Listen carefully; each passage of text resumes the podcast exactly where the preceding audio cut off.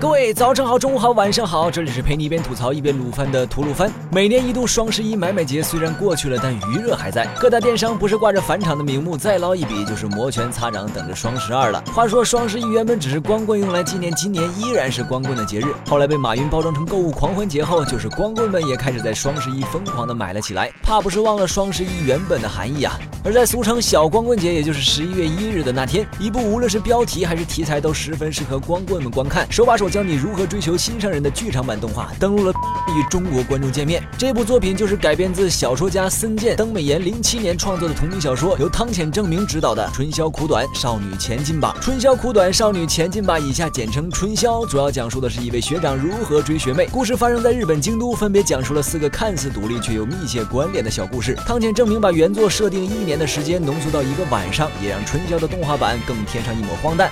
说到汤浅证明这个名字，知道的人可能不算多，但只要看过他的作品，就会被他那独特的画风、奇幻的场景和卓越的分镜技巧所支配，从而再也忘不掉这个名字了。汤浅证明的首部长篇动画作品《兽爪》，剧情荒唐而深刻，但由于年代久远，加之作画在当年太过前卫，虽引起讨论，却只在小圈子中能保持热度。而二零一零年与森健、登美妍合作的《四叠半神话大戏》，才真正打出了自己的名堂。这也是一部罕见的大幅度追加改编，还备受原作党追捧的作品。诸如喝个酒都能像猫和老鼠一样的夸张表现，各种抽离现实的比新房还意识流的画面，大胆却又直观而富有冲击力的配色等等，与森见那填不满的脑洞可谓是相辅相成，比小说更完美的带出原作的魔幻现实主义色彩。而春宵刚开始第一个女主喝酒的画面，就能让看过四叠半的人会心一笑。这他妈不就是四叠半的加强版吗？同样是森健、登美妍的原作，春宵与四叠半可谓是姐妹之作啊。四叠半的部分角色都有份在春宵中客串演出，像是四叠半中初登场、存在感比男主还强的大下巴怪人通口师傅和他妹子羽冠小姐，在春宵第一章中带着黑发少女四处嗨。春宵第二章救赎市场的神明沿用了四叠半男主基友小金的形象，而某位有洁癖的帅哥学长则客串了春宵第三章的男。演员其充气娃娃拿去当了学员季的展出品，还有异地字幕特别明显处把四叠半的 CV 集体搬了上去等等。而原本四叠半的风格已经天马行空，足够梦幻，到了春宵更让人感觉像吸了维他看到幻觉一般，就像这样。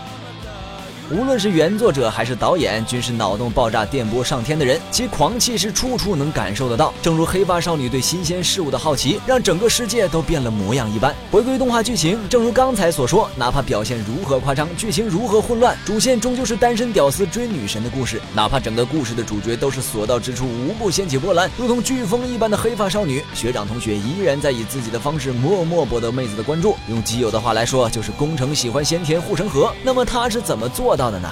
学长认识妹子是在一年前，虽然跟广大单身屌丝一样没有勇气展开攻势，但他却制定了作战计划。第一步，增加存在感。学长无论何时何地都会尽可能的出现在黑发少女的视线中，装作是偶遇。在两人关系没啥进展的第一章《春宵苦短，少女前进吧》中，黑发少女行动力像是开火车一般，到处蹭酒，到处疯，成群结伴找到大 boss 斗酒，而学长则四处寻找黑发少女的身姿。虽然没什么建树，好歹最后也能给女神留个深刻印象。这是两人今晚的第一次碰面。第二步入。入手提升好感的道具。第二章《深海的鱼群》中，黑发少女为寻找儿时读过的绘本而前往旧书市场，而男主从基友那里得到情报后，自然也是尾随而去。虽然途中遇到了救赎市场的神，惨遭恶作剧，不过好歹是找到了得到绘本的方法。当黑发少女像鱼儿一样畅游书海时，学长正拼命的去赢得关键道具呢。虽然最后出了点小意外，不过结果 all right。这是两人今晚的第二次碰面。第三步，强势插入，插入啥？插那些可能会 NTR 妹子的人呐。虽然这可能有点精神洁癖，但对学长来说却是个拉近与黑发少女关系的契机。第三章随心所欲的人们这样说中，黑发少女被卷入内裤大头领寻找真爱而策划的游击舞台剧中，半强迫半自愿的当上了女主角。最后一场要跟内裤大头目演恋爱戏，而知道这点的学长风风火火的赶到现场，甚至不惜卖掉基友也要取代内裤大头目成为男主角。这除了需要行动力和勇气外，还还需要一点临场发挥的创造力和应变能力。虽然最后没有亲成，不过已经对黑发少女造成了五二零一三一四点伤害。这是两人今晚第三次碰面。第一 X 部展现软弱的一面，哪怕只是意外。第四章魔之感冒、炼之感冒中，包括学长在内，整个城镇的人都患上了重感冒，除了黑发少女。于是黑发少女就带上了治疗感冒的鸡蛋甜酒，四处拜访今晚遇到过的朋友，并嘴炮治好了李白。从那里得到了反攻略学长的关键道具。一年以来的偶遇，以及一晚上的碰面，以及全世界的助攻。总算让黑发少女也意识到学长这个人。这整部戏最魔幻的一段，就交由大家自己去感受吧。有时候，哪怕只是在追寻目标，所做的事情也并不是毫无意义的。说不定那一次次小小的偶遇，也能成为缘分的指引，让你在别人心中占据一席之地呢。正如本作标题一样，人生没有多少个十年让你去浪费，春宵苦短，少年少女向前进，努力脱团，成为现充吧。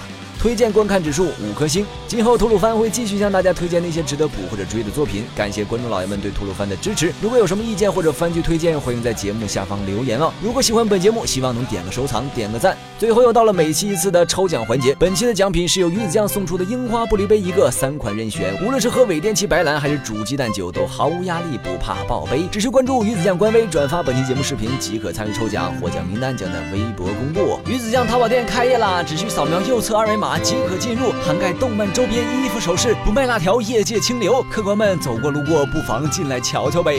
那么本期节目就到这里，让我们下期再见，拜拜。